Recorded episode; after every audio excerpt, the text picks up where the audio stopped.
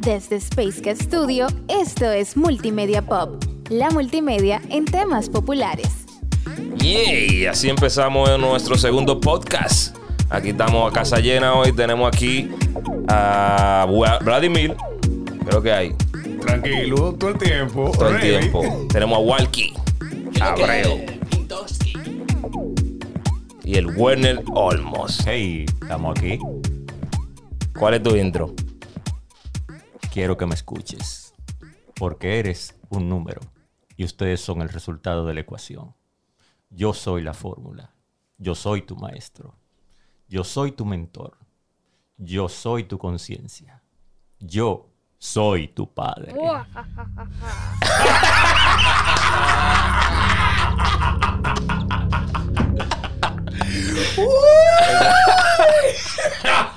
¿Te gustó? ¡Ay! Ahora a mí me dio. Ya iba a llorar, hombre. I am your father. Chacho, eso con una musiquita, pero nada, lo derecho, lo derecho, lo de, con lo derecho no se puede, pero ya yo me lo imaginé. Tan, tan, tan, tan, Ah, no, no, pero óyeme, óyeme. Bárbaro. Bárbaro. No me lo esperaba. No, no, no, yo tampoco. Yo se me aguaron los ojos, señores. De verdad, es que, es que Werner sabe mi debilidad por Star Wars. Eh, señores, hay, hay, hay una serie de cosas. A partir de nuestro primer podcast, la gente se quedó como, ajá, ah, mucho Marvel. Ujú. Y no DC. Y mencionaron a DC por arribista. ¿Por qué no hablan de DC? Eso es que no saben nada. Señores, vamos entonces a debatirles un poquito acerca del pensamiento, la continuidad del pensamiento que teníamos el otro día. Exacto. Empezamos a hablar de el éxito que ha tenido Marvel concretizando un universo y el diseño de sus personajes. Pasa lo mismo con DC. ¿Por qué DC no ha logrado hacer que el mundo del cine encuentre realmente un asidero de que sus películas han calado en el público? ¿Ha sido una mala administración? ¿Mala actuación? ¿Realmente los guiones se adaptan al cómic? Esto y más entre Walkie, Werner y Vladimir. Somos las últimas letras del abecedario. Dime, Werner, ¿qué es lo que pasa? Bueno, yo personalmente nací como fanático de DC, de los personajes de DC. Bueno, acabo, bueno, lo verán ya en el Instagram, acabo de subir la, un dibujo de mi personaje favorito, Linterna Verde. Precisamente porque fue que pudo aquietar al superhéroe más poderoso de todos los tiempos, Superman, en un episodio que lo vi que lo aquietó. O sea que el linterna verde le ha metido la mano a Le Superman. no, le, no le metió la mano. O sea, entre Shazam y él realmente son los que se meten mano. Ok. Pero el decir, espérate, ¡pam! Yo te aquieto. El linterna verde. ¿Qué? Había un personaje que se llama. What? Así mismo. Sí, sí. Yo te lo voy a deletrear porque eso es impronunciable. Precisamente lo construyeron así para que no se pronuncie. Porque es como la leyenda de Rumpelstiltskin. Que si le hacían a Rumpelstiltskin un duende más necio que el diablo. Necio, necio. Necio, así como tú lo estás oyendo. Yo le dije, necio. Y la única forma de detenerlo era haciendo que dijera su nombre al revés. Y había mixed blick. Ponía a los super amigos a coger pela. Bastante. Y el único que pudo detener a blick fue Linterna Verde. Que Superman lo, ten- o sea, lo puso totalmente su contra, Mixed Blick a Superman. Y Linterna Verde lo, lo aquietó. De ahí en adelante, fui fan de Linterna Verde. Además sea, de otros personajes. Igualmente, es parte de, digamos, que esa. Todo lo que uno vivió cuando pequeño se queda uno con, con- con todo eso como su, en su personalidad. Y a mí me encantaba mucho la serie de los super amigos. Eh, ustedes la recuerdan, ¿verdad? Que era de claro. Hanna Barbera. hecha por Hanna Barbera. Y en el Eh, Salón de la Y Justicia. en el, exactamente. y bueno, se desglosaron todos esos personajes. Claro, lo único que había unos personajes medio, no sé, de que Sammy Yagna y el perro maravilla, los gemelos fantásticos, como que. Poderes de los gemelos fantásticos, actívense. Pero entonces, en ese tiempo cuando uno comparaba, o yo comparaba las animaciones que había de Marvel, El Hombre Araña, Hulk, como que en cierto aspecto no me parecían tan atractivas. A mí me gustaban, pero no eran tan atractivas como lo que me parecían los de los super amigos. Incluso había una serie animada de Batman que no era tampoco tan mala. Y de ahí en adelante me familiaricé mucho con los personajes de, de DC. Y precisamente por eso, después que vienen estas películas, no vamos a decir porque eso viene en el análisis, yo sé, no todas, pero hablando de un universo compartido en Hollywood, en el cine, como que no ha hecho honor a lo que yo esperaba de, de ese universo, ver esos personajes. Eh, Te voy a invitar, te voy a invitar a ver eh, la película de Superman de Red Son. Si no La la, vi. si no la han visto. La vi. porque ahí la Mujer Maravilla también le frenta cara a Superman y hay una peleita interesante. Y los linternas no quedan muy bien parados con Superman cuando van a, a A meterle mano. Sí, Eh, no, no diciendo, no restándole poder a los linternas, que también soy muy fan de, de los linternas. Pero en este caso me voy con el team de Vladimir, no Team Batman. Por razones muy similares a la que él expuso en el, en el podcast anterior. Sí, sí, sí. Bu- Bueno, lo que pasa, básicamente, si, si uno analiza qué es lo que ha pasado con DC, eh, habría que analizar, valga la redundancia, y lamentablemente los, los inicios de las historias, de las puestas en escena de las películas de superhéroes. Nosotros mencionamos de, so- de, de forma muy, muy ligera en el podcast pasado que Christopher Reeve fue el primero en encarnar el papel de Superman. ese es Superman. 1978. En el tiempo que nacieron dos estrellas cerca de ahí, de esos años. Sí, eh, unas sí. personas muy portentosas y que van a pasar a la historia. Un Sí, tal. Werner Olmos y Vladimir. Y Vladimir. Sí, sí, porque ahorita dice de esos tigres tienen como 70 años. No, no, no, no, no. Bueno, eh, recuerdo también que en esa película estaba Gene Hackman haciendo el papel de Lex Luthor. Y sí, sí, era un inicio agradabilísimo. Marlon Brando, Eh, Marlon Brando que también que era. Llorel. Que era Llorel. Eh, eh, Jor-El.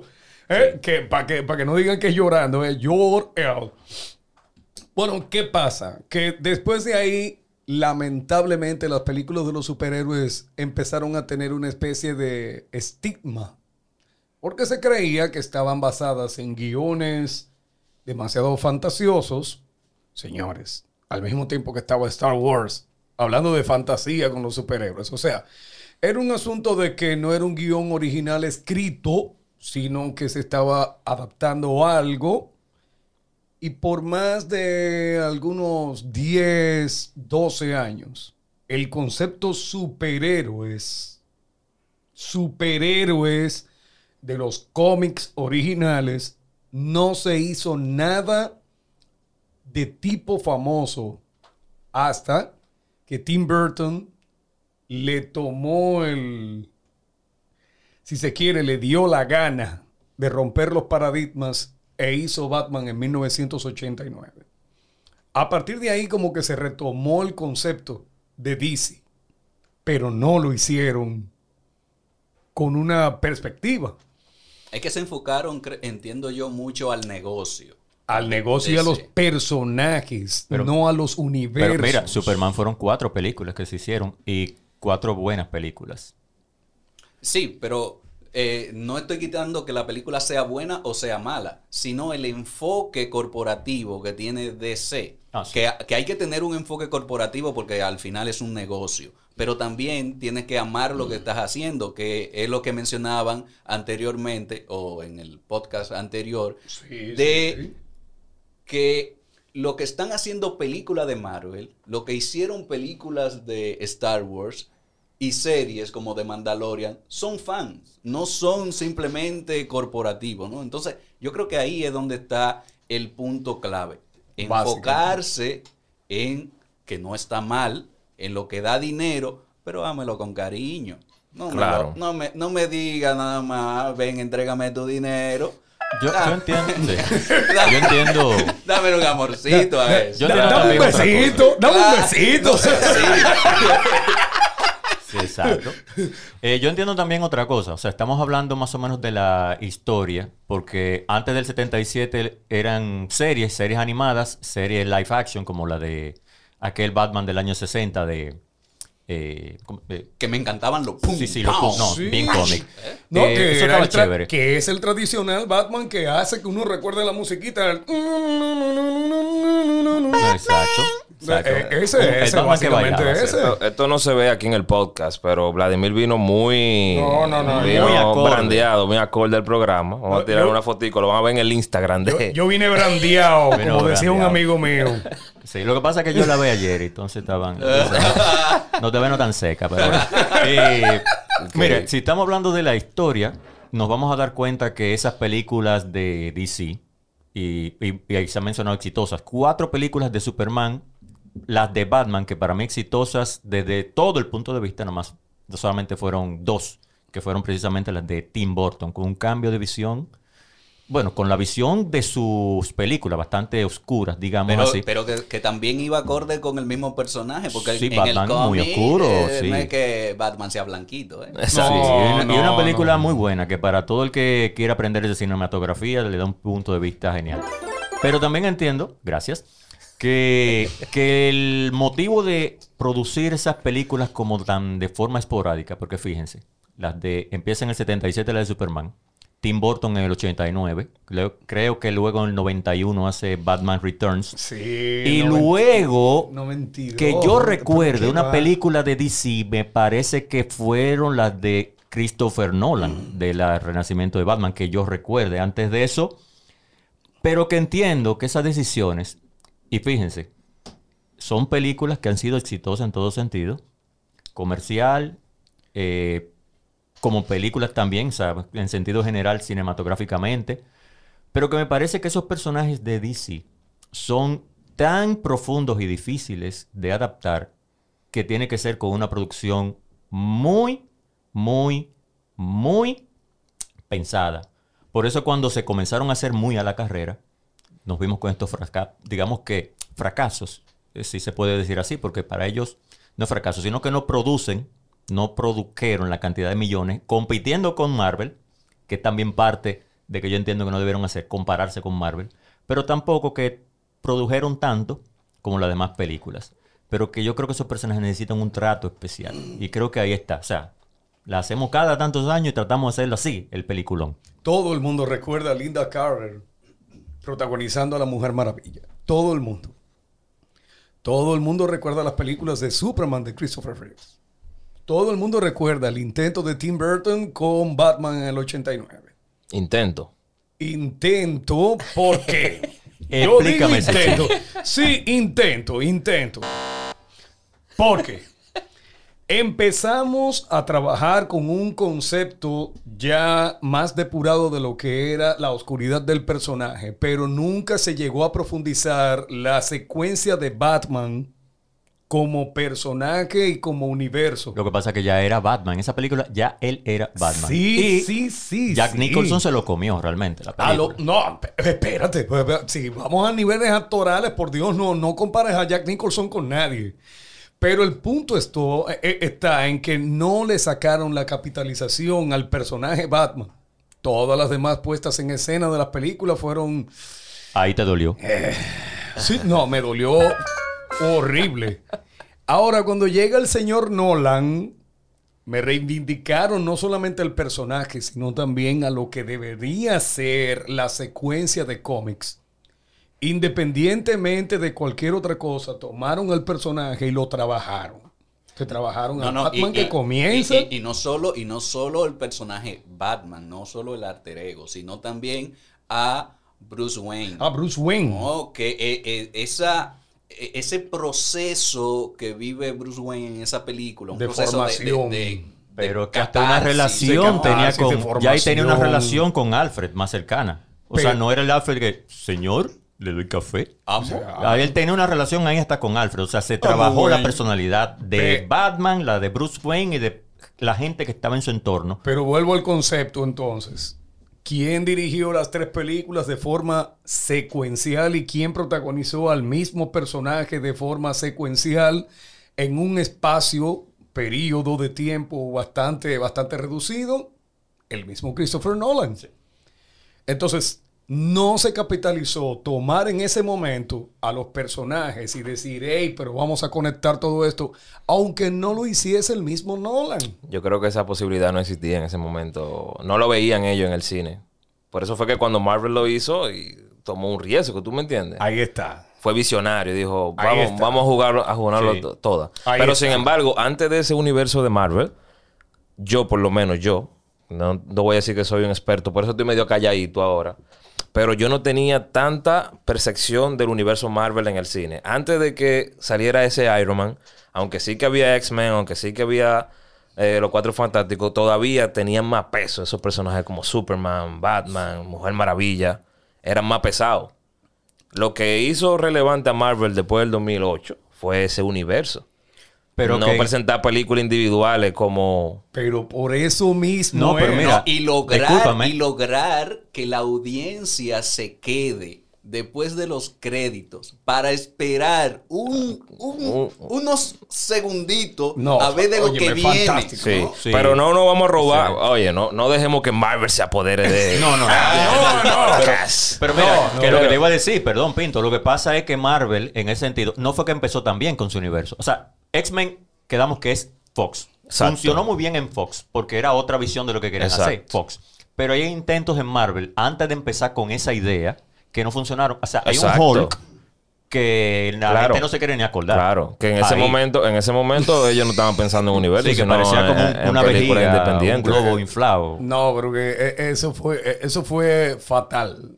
Incluso el cambio de, de- de actores. El cambio de actores le, le sacó mucho de espacio a lo que pudieron haber hecho. Mira algo- mira algo que- Yo que- quiero seguir en DC, ¿eh?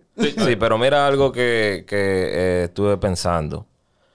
Cuando tú ves una película como Avengers, hoy en día, es buena, es impresionante, pero no tan impresionante como cuando salió la primera vez, donde tú veías a todos los superhéroes juntos por primera vez. O sea que envejecen un poquito complicada la vaina, porque deja ese hype, ¿tú me entiendes?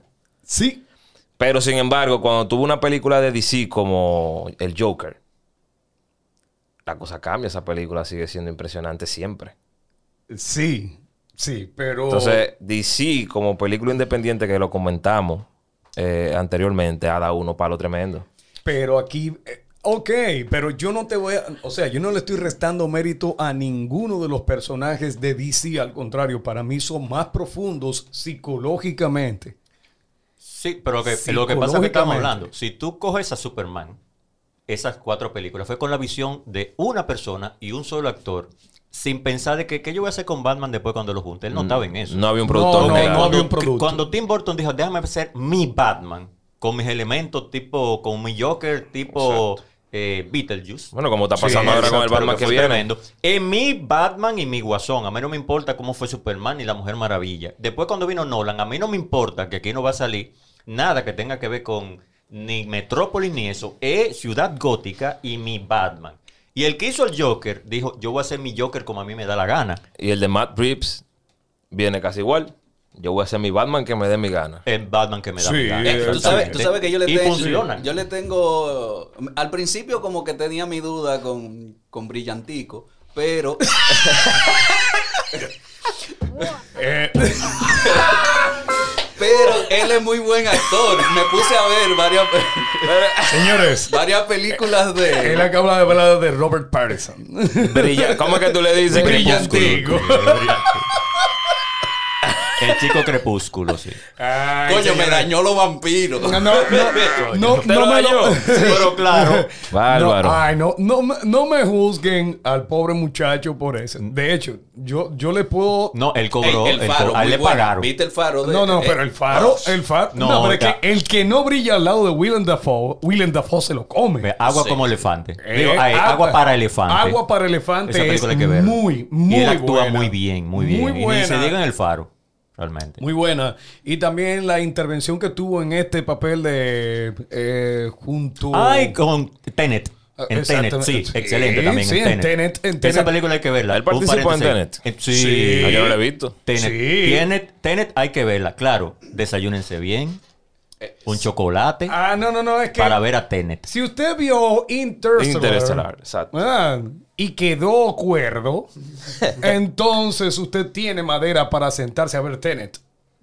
Tiene, tiene. Yo- a mí me agarraron para, para verla y como que el ambiente era medio caos y le dije, no, no, no, espérate, yo lo voy a ver en mi casa. Exacto. no hay que verlo sentado Exacto. aquí. Definitivamente. Eso hay que verlo sin muchacho al lado. Que veces dos como no, no, no, no, eso hay que verlo sin gente que te esté que, loco, ¿y por qué él le dijo eso? No, no, no, así no, así no. Ese tipo de película no se...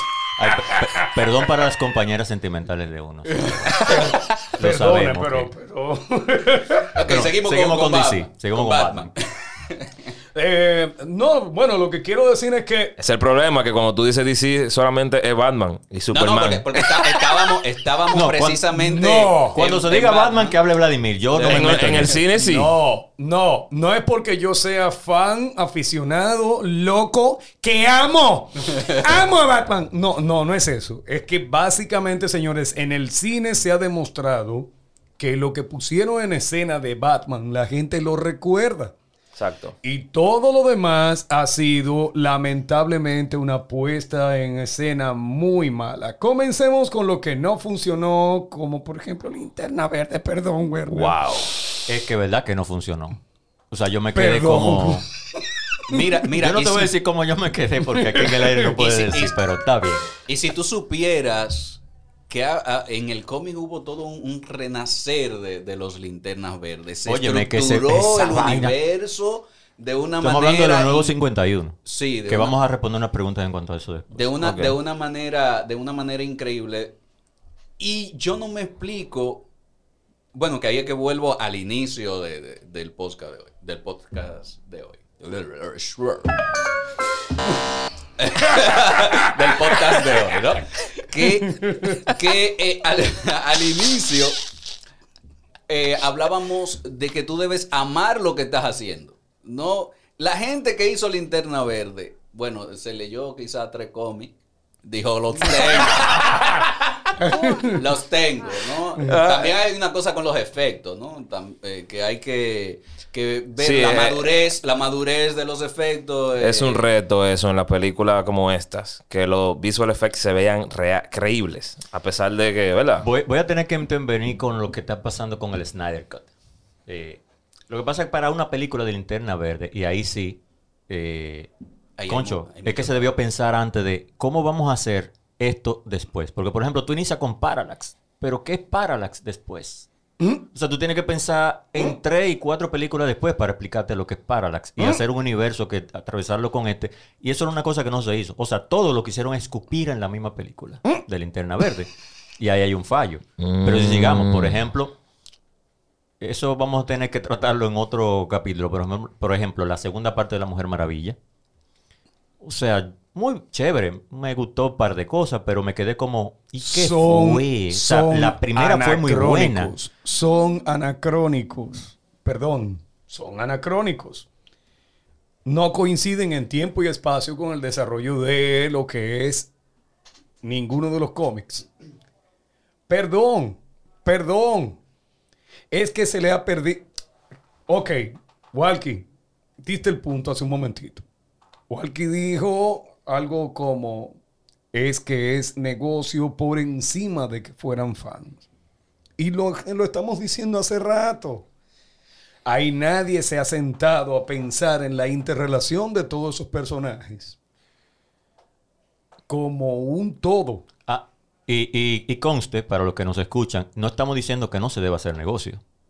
Pero un No. negocio de algo que a ti te gusta sale ta- hasta mejor. Sale mucho mejor. Pero, es No, que, pero y- claro, y- obviamente, es lo que yo dije en el podcast anterior. Cosa fuera que ellos lo hicieran así y estuvieran llevándose la funda y con un fanbase, ah, tú sabes, súper comprometido, con hypeado. Yo pero no está pasando. Entonces, es mal negocio como Mal quiera. negocio. Yo estoy seguro que Ang Lee disfrutó su Aquaman. An Lee. Sí. Ang Lee dirigió Aquaman, Sí, sí. esa versión de Aquaman de Sí, Jason sí, Momoa. Yo sí. para mí, él se lo disfrutó. Y él va a ser la segunda parte de Aquaman.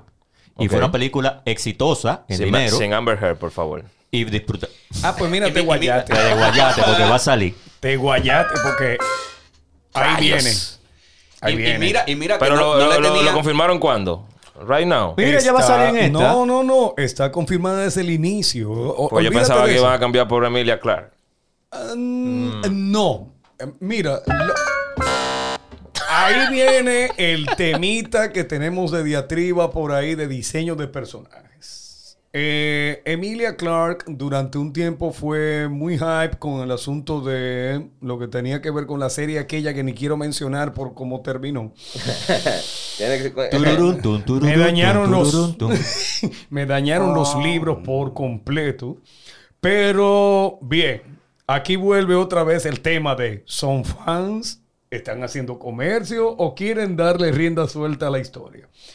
Eh, Amber Heard, tal vez uno la ve ahora mismo en esta situación antagónica por, la, por el concepto de, de- de los problemas personales que ha tenido con un actor que se ha ganado el corazón de la gente, como lo es Johnny Depp. Pero Amber Heard es totalmente, Mira. Es totalmente, o sea, en todo el sentido. De la palabra. Cuerpo, mirada, forma de caminar, todo. Y, y- y es que también ahora mismo hay un tema interesante con eso de la cancelación, ¿eh? De que tú hagas algo en tu vida personal y eso afecte entonces el trabajo y que te... Por ejemplo, a mí me dolió muchísimo lo de lo que pasó con House of Cards. claro, claro. tema para Y- Sí, es, es para otro. Apúntamelo ahí, Werner. Werner es el que lleva los temas. Apúntame eso ahí. Porque eso es tema para solamente otro para podcast. cerrar ese paréntesis. A mí lo que me quilla es que cancelen solamente a uno de la relación tóxica. Eh, sí, sí, también. O sea, eh, no me cancelen a ninguno, dejen a todo el mundo tranquilo o cancelenlo a todito. Porque lamentablemente nuestro... Es- ese, es, ese es otro podcast. de- que es lo que produjo esa situación con esos dos Ah, actores. Ah. Ah, no, prefiero esta. Este es el que vamos a cancelar. ah, Pero ese tema viene por ahí que es muy caliente. Ese tema es caliente y yo creo que después de ese nos van a mandar al FBI. así mismo, así mismo. Bueno, pero continúo. Volviendo. DC. El, el punto ahora que estamos todos esperando con estas ansias, el Snyder Scott, es porque, señores, se va a dar introducción a, si se quiere, el personaje o el antagonista más fuerte de todos los que conocemos en nuestros diversos universos. Valga la redundancia. Estamos hablando de alguien que ustedes conocieron a Thanos, ¿verdad que sí? Sí. Multiplíquenlo por 10. ¿Tú me Eh, permites explicar, dar una breve... Pero ven acá, mijo, por eso que estoy soy, ya tú introduciendo. sabes, lo tuyo es Batman. tú eso, para acá. Ok. Ah. Bueno, vamos, a- lo que pasa es que a veces yo entiendo... ¡Ay! Eh, pero ahí, ahí hay un cruce estamos- chévere entre, No, entre es Batman y, y. Darkseid. Lo que ¿eh? pasa es que- oh, pero ven acá. Lo que pasa es que a veces nosotros, o sea, estamos hablando como mucho disparate. Yo sé que van a venir como las preguntas. ¿Y de qué están hablando esta gente? Vamos a darle, porque lo primero es que la gente, la mayoría de los, vamos a decir, los estudiantes que se comunican más con nosotros no Sí. saben qué es el Snyder Cut. Incluso preguntas no? de ¿Cómo ¿Cómo va a colegas. ser? ¿Cómo va a no. ser? Incluso hay colegas que preguntan. Y es que Pero la tenemos cuántos años tenemos peleando que Sí, salga. Pero, pero, pero, ah, recuérdate. Vamos a darle explicación. Porque yo sé que hay gente por una pregunta que surgió de que si esa es la segunda parte de la Liga de la Justicia o qué es eso. El Snyder Cut no es la segunda parte de la Liga de la Justicia, es la misma película de la Liga de la Justicia. La que se hizo hace tres años. Cuatro van a ser con este.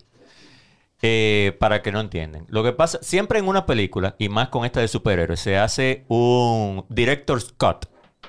como se llama así. O sea, una versión Sí. para cine y una versión que les llaman las versiones extendidas, como la del Señor de los Anillos. Sí, que hay una que dura tres horas, pero la versión extendida dura cuatro. Que el que se lo va a poner a verla toda tiene que durar como una semana viéndola la. Sí, también tiene que ver un poquito como que, sabes que el director nunca tiene, casi nunca tiene la palabra final, el- el- la, productora La productora interviene también mucho. interviene. Ey, no, Sí. que no queremos eso. Entonces el director siempre hace, no, esta es mi versión real. Entonces, en esa producción de DC y Warner se le entregó el proyecto a, a Zack Snyder, que sí tenía mentalidad de hacer un universo. Él concibió como cinco películas. No fue una. Él empezó con Man of, of Steel, Exacto. El Hombre de Acero, Superman, la nueva versión de Superman. Él empezó ahí. Después, esa película seguía Batman contra Superman, que en esa película ahí el público general no entiende muchas cosas. Los que no son fan de los Claro, cómics. Porque claro. salen muchas situaciones y personajes que son de los cómics, pero que iban a Y ser ese explicadas traje de Batman. en las... Sí, es que dijimos eso. Ese Batman, ese Bruce Wayne, ese que salió ahí. Ese es. Entonces, en esa película Batman contra Superman es que se iba a desarmar todo el universo de todo lo que iba a pasar. Y cuando él empieza a hacer su Liga de la Justicia, su universo, tiene unos problemas personales que lo hicieron renunciar, más algunas, digamos, contradicciones con la productora que querían otra cosa. Al ver Marvel, no, es que no queremos así, la queremos como la hace Marvel. Me imagino que eso fue lo que le dijeron. Y él tuvo que salir del proyecto. No renunció ni lo votaron, sino que tuvo que salir del proyecto.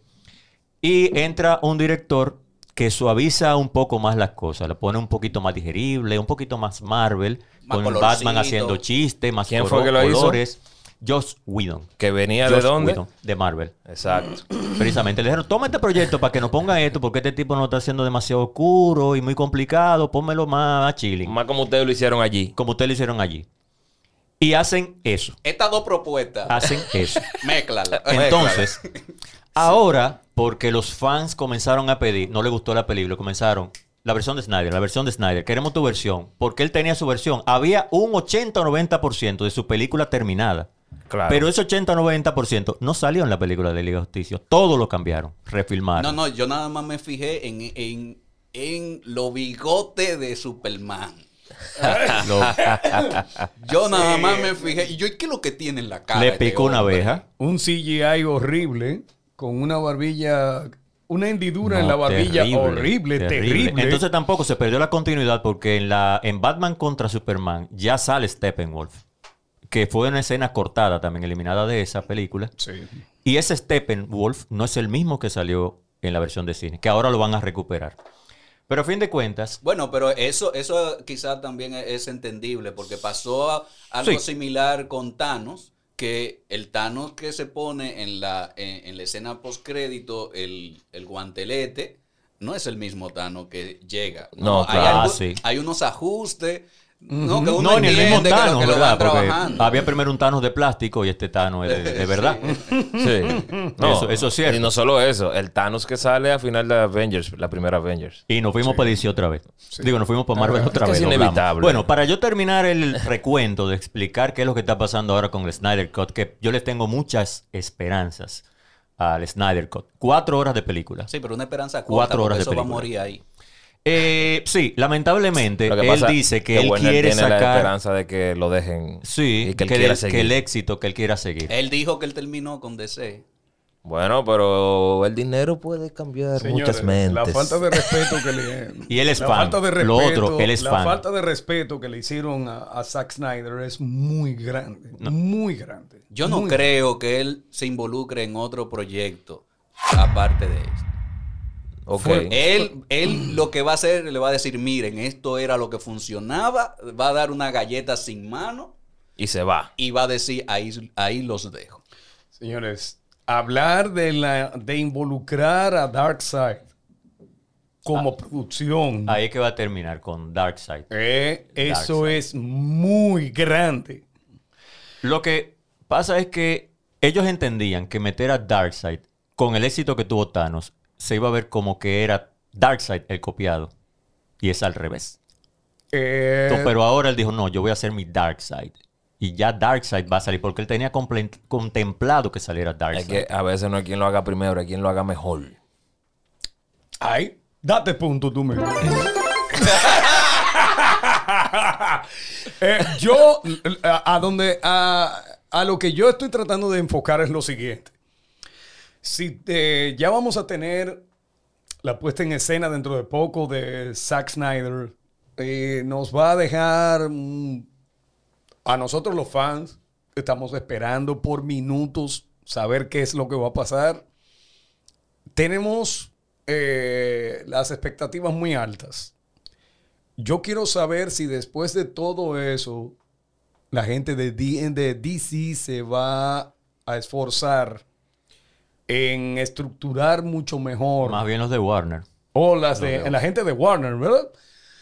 La gente de Warner se va a poner a estructurar, a competir de tú a tú con Disney, que ya tiene todos los derechos de la productora Marvel o Marvel Studios, a producir de tú a tú lo que pudiera ser un universo para que la gente lo entienda, porque Walkie mencionó algo hace un momentito, así, a nivel de series ellos han sido exitosísimos.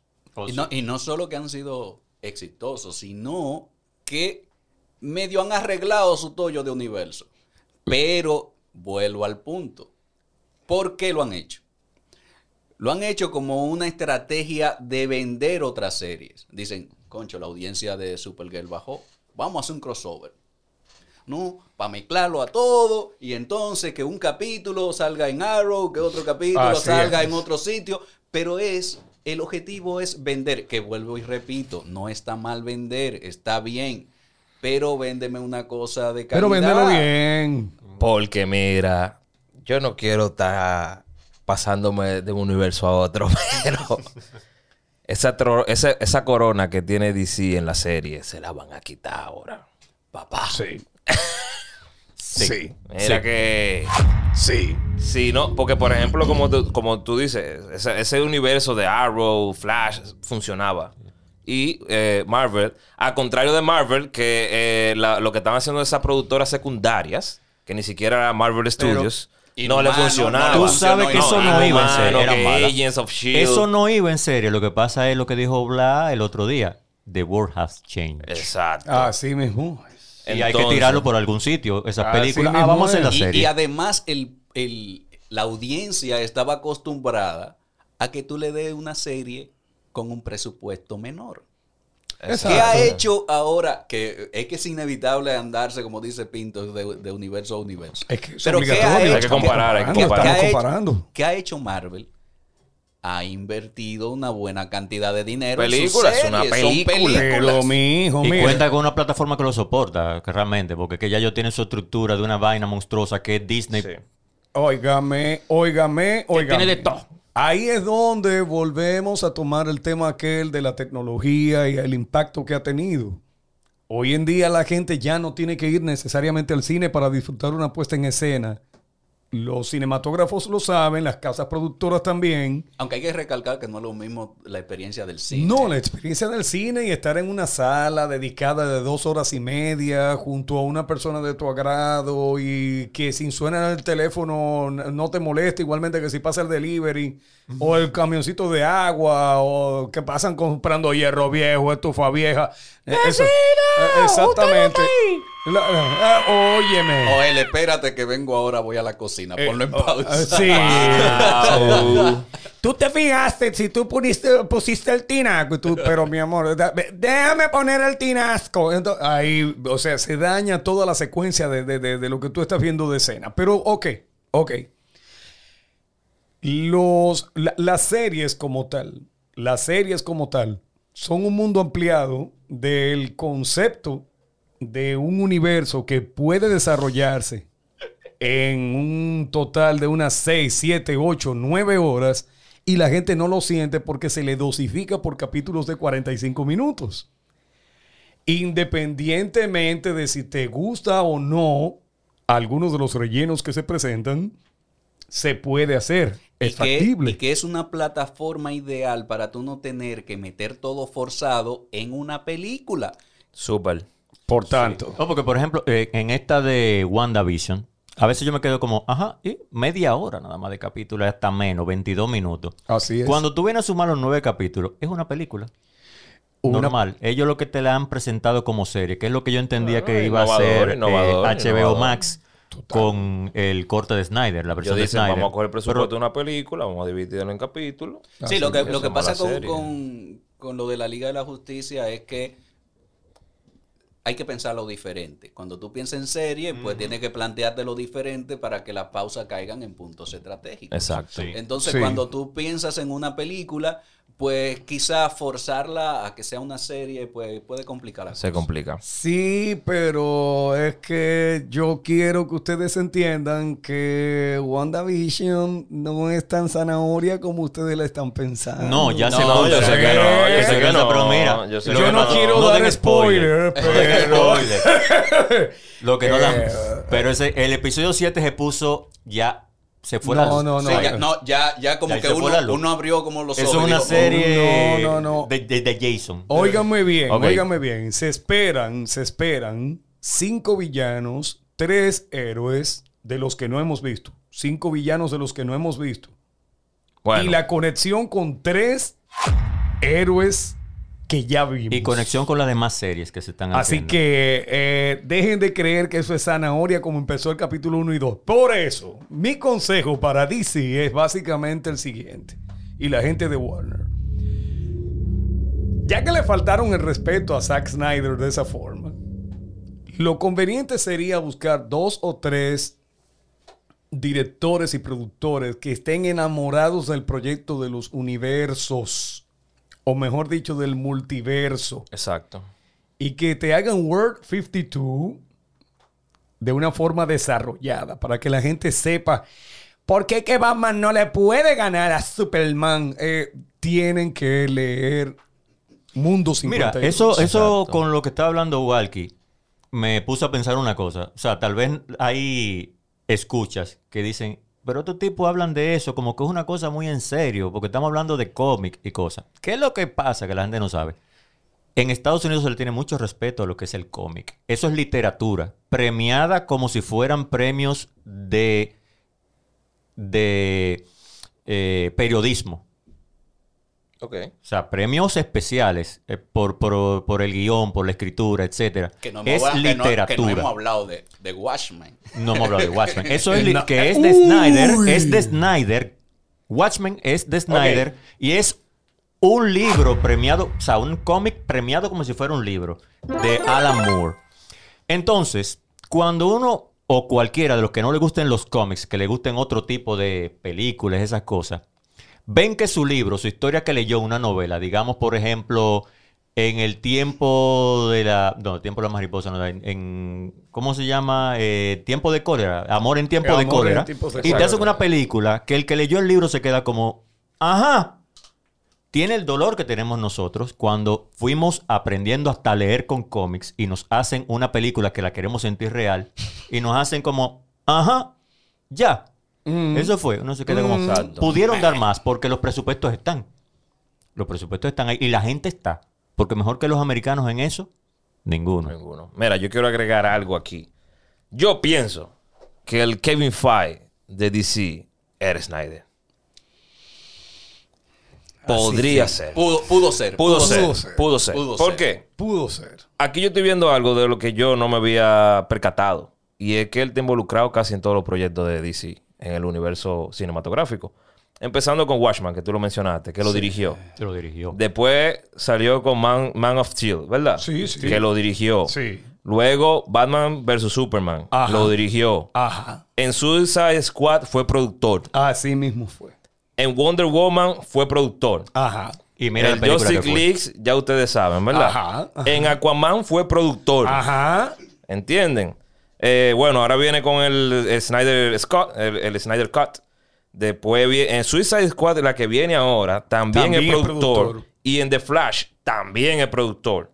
Y aparte hizo un short film en el 2013 del 75 aniversario de Superman. O sea, el tipo era el pana de DC. Eh, yo creo que DC debe soltar un poquito más la rienda. Creo que DC tiene eh, la rienda muy, muy apretada. No DC, Warner. DC no, Warner. Warner. Warner. Warner Studios, que la tiene. Warner, tiene Warner. pero, agarradito. pero, pero entonces menos entendible. ¿Por qué menos entendible? Porque la calidad de las películas animadas de DC, que son del estudio de Warner, le dan 10.500 patadas a las películas de live action. Fíjate, Bastante. fíjate Uf. la serie de Bastante. la Liga de la Justicia Oscura. Las series animadas. No, sí. la película, perdón. de La La, Liga de la. Justicia Oscura. Que termina con toda una serie de películas. ¿Y tú quieres una película más oscura que esa? Donde se arrancan cabezas, se cortan Oh, pero- brazos. se- Así mismo. Y la paradoja del tiempo de Flash, que esa es lo mejor que yo he visto. Ya lo que sabes. supuestamente la película de Flash que viene Sí, iba a eh, ser de basada en eso. Pero eso está monstruoso. O sea, esa, película animada. Pero entonces hay algo que nosotros comentamos en el podcast anterior y dijimos, vamos a dejarlo para el podcast que viene. Y no era solamente acabar a DC, sino también reconocer que han tenido producciones buenas, independientes. Porque sí sabemos ya que el universo está... Bueno, Pero- comenzamos con eso, pero es que nosotros somos fans. Y tan dolidos. Si, si- Dolidos. si vamos al reconocimiento de películas que hayan sido bien hechas, recuerda que independientemente de ser de superhéroes, todavía, todavía, todavía, la gente tiene en el top of mind de su cabeza, entre las primeras 50 grandes películas que se han hecho en los últimos 25 años, a The Dark Knight. Exacto. Sí. Mira cómo la gente recuerda no a Joker, no, la, gente recuerda a un personaje antagónico, secundario, que se comió la película. Que se ganó un Oscar. Un Que se comió la película. Comía. Y hubo gente que no es fan de cómics, no le gusta Batman como por ejemplo nos gusta a nosotros, sino que sabe que Batman, ah, sí, venden t-shirt y gorra de él. Exacto. Y fueron a ver la película y la película no solamente la disfrutaron, la entendieron y vieron que las implicaciones de un buen personaje secundario son increíbles. Entonces, Mira, estuvo bien hecho. Y, ellos Sí. no se han equivocado ni en Batman ni en Guasones. No, no, pero No. Es, que, es que también hay que ver que DC se ha cuidado mucho de que sus personajes estén bien construidos. Sus No. personajes premium. Es que la diferencia. son- Mira, la que diferencia son que está hablando. Superman, Batman y la Mujer Maravilla. Los pero- villanos de DC son superiores. Los villanos de DC son superiores. Mil veces. Tienen personalidad propia y participación propia. Y no, y tiene, y tienen una, entre comillas, una justificación para lo que hacen, ¿no? Que eso es lo que, para mí, eso es lo que define a un personaje. Lo- Cuando lo tú te crees que tus acciones Why you wanna kill me? I don't, I don't Por wanna ejemplo, kill you. los enemigos del Hombre you Araña. complete me. Óyeme, eso es tremendo. Mira, los personajes, por ejemplo, de la Hombre Araña, todos son ladrones. Exacto. Y todos hacen lo mismo, tienen el mismo dolor. Y todos son ladrones. Exacto. Pero ent- entonces, cuando tú ves un, un villano de los de DC, DC. dices, mierda. Perdón por la mierda, pero. No, pero eh, eh, la estamos echando encima de DC hace rato. Y, y cualquiera, cualquiera cree, cualquiera creería que nosotros, a nosotros no nos gustan. eh, Eh, lo- las películas, la o sea, película de de DC, no es cómics. así. Pero es que en realidad nos gustan tanto que nos preocupa el rumbo que están tomando. Estamos hablando desde el dolor de la doña que ve una novela a donde a la mala no le dieron una galleta en el momento en que dijo algo. Ese es de ahí que estamos diciéndolo, ¿eh? Estamos hablando así, estamos hablando desde el dolor del fanático que sabe que ese strike pudo haber sido bateado. Como el de las águilas que le dicen que Manny Ramírez va a venir y Manny Ramírez juega un juego. Estamos hablando desde el fanático, el fanatismo. Entonces, así es que estamos viéndolo. DC tiene personalidades y personajes más profundas, oscuras y demasiado intrincadas. No solamente a nivel de los superhéroes, sino también a nivel de lo que son sus antagonistas. En ese sentido, nosotros creemos que todavía hay oportunidad de desarrollar buenas puestas en escena, buenas películas, muy buenos guiones, pero necesitan darle rienda suelta a los productores, a los directores y guionistas. Y que hagan lo que tengan que hacer para que Snyder no se vaya. Ah, y no solamente es dinero, deberían tener como una especie de disculpa Ah, pública. Exacto. Hacemos una marcha Que hagan lo que el tengan que Capitolio. hacer. No, Que no, no, hagan lo no, que yo, no, yo no dije que paguen lo que tengan que pagarle, no. No, hagan lo que tengan no, que hacer. Una marcha para el Capitolio. Sí. Eh, Es que, eh, óyeme, eh, dejar que caigan en el olvido las producciones que pudo, ah, pu- pudo habérsele sacado mucho más. Exacto. Es, eh, es sacrílego, sacrílego. Ahí hay material de sobra para seguir haciendo un universo. Bueno. Pero eh, ellos necesitan. necesitan. Vamos con el segmento que sigue right now. Y ahora el consultorio popular, donde curamos las dudas o eso intentamos. Ok, vamos con la primera consulta que dice así. Viene. Eh, buena, mi nombre es Herminio José. Quiero hacer una pregunta a Vladimir con respecto al tema que él tocó sobre que la serie de WandaVision se iba a poner un poquito más oscura. No entendí mucho su referencia o más o menos de qué él quería hablar, pero quisiera que él contara un poquito más acerca de esa oscuridad que él pronostica hacia el, el cambio que va a tener la serie y eso. ¿Qué dice el Werner?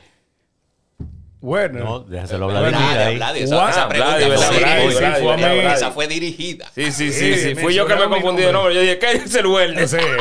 Bueno, Wanda Maximoff domina la magia, domina la realidad. Pero Wanda Maximoff no es la única que tiene ese poder. Veremos más adelante en la serie a personajes que están tratando de controlarla. Dentro de todo ese engranaje de utilizar la magia, entonces el uso de esa energía va a traer como consecuencia a que existan alteraciones del espacio-tiempo y hay héroes y antagonistas que manejan el espacio-tiempo mucho mejor que Wanda Maximoff. Sin spoiler, mi querido. Sigue viendo la serie. Vamos con la siguiente. Ok, mis maestros. Rafael reportándose con una inquietud que yo siempre he tenido, en verdad. Pero voy a aprovechar la ocasión. Eh, yo siempre he sido fan de Spider-Man. Desde pequeño, súper fan. Pero mi superhéroe favorito es Batman.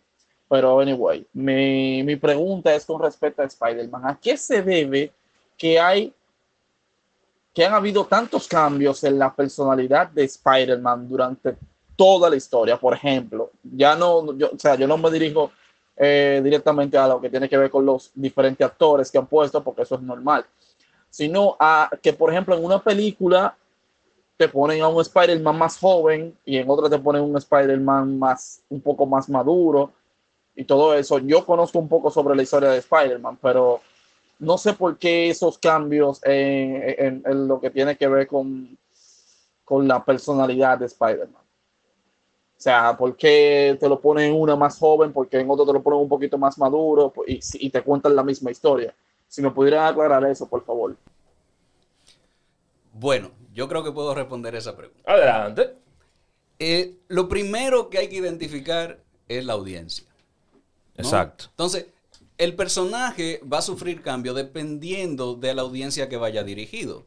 Eh, eh, hablaste de Spider-Man a modo general, ¿no? Eh, por ejemplo, ahora hay una serie que donde Spider-Man todavía está en la escuela, ¿no? Eh, Claro. Que lo están entrenando, que es muy joven, es un Spider-Man muy joven. Bueno, digo ahora, antes de que apareciera Tom Holland en pantalla. Exacto. Me imagino que la selección de Tom Holland fue para poder conectar la animación, ¿no? La animación con la película, ¿no? Que la gente sintiera que es el mismo personaje que está viendo en animación Exacto. con el que está viendo en película. Y hay, y hay, hay un dato importante también ahí. Ellos buscan un actor joven también que puedan ellos decir, "Ah, con este actor tenemos 10 años más todavía de película. Porque acuérdate que Marvel ya no está pensando solamente en una película, sino que está pensando en todo un universo donde con un, personaje fácilmente tiene una vida de 15 años siendo el mismo actor.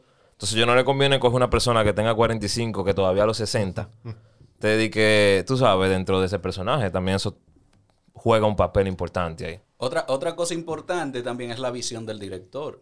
El director tiene su propia visión, o también muchas veces el escritor. Un escritor ah, puede estar escribiendo una novela, puede estar escribiendo una película y a veces piensa en cómo es el personaje. El director, Exacto. el director también. Un director podría decir, no, yo quiero un Spider-Man más adulto porque quiero eh, representar la madurez que ha sufrido el personaje. O quiero uno que esté iniciando para entonces poder conectar con los demás super, superhéroes, ¿no? Así que va a depender mucho de su audiencia y visión de director. Exacto. Si quieres enviarnos tu pregunta, ingresa a www.multimediapop.com y haremos lo posible por responder tu pregunta. Ok, entonces siguiendo y ya finalizando este podcast, me gustaría mencionar que recuerden que pueden sintonizarnos también por Snack Radio. Entonces, Werner me está haciendo una seña aquí que no entiendo. Señores, Snack Radio nos pueden sintonizar durante la semana completa. Tenemos retransmisión en vivo a través de la app que pueden descargarla de las plataformas, los diferentes stores de los celulares que tengan. Básicamente la app está ahora para el ámbito de lo que tiene que ver con Android, pero se está desarrollando la aplicación también para iOS, así que no se desesperen los chicos iPhone. Que allá vamos. Señores, entonces finalizamos este, este podcast. Yo creo que quedó claro, ¿verdad? Esto es todo por hoy. Werner, Walkie, Vladimir. Ay, que- qué bueno que eso no se ve. dije, ¿y yo qué dije? ¿Y cómo es? Bueno, porque la fuerza te acompañe. Hasta luego. Esto fue Multimedia Pop desde Space Cat Studio. Recuerda seguirnos en el Instagram Multimedia Pop, y en nuestra página web multimediapop.com.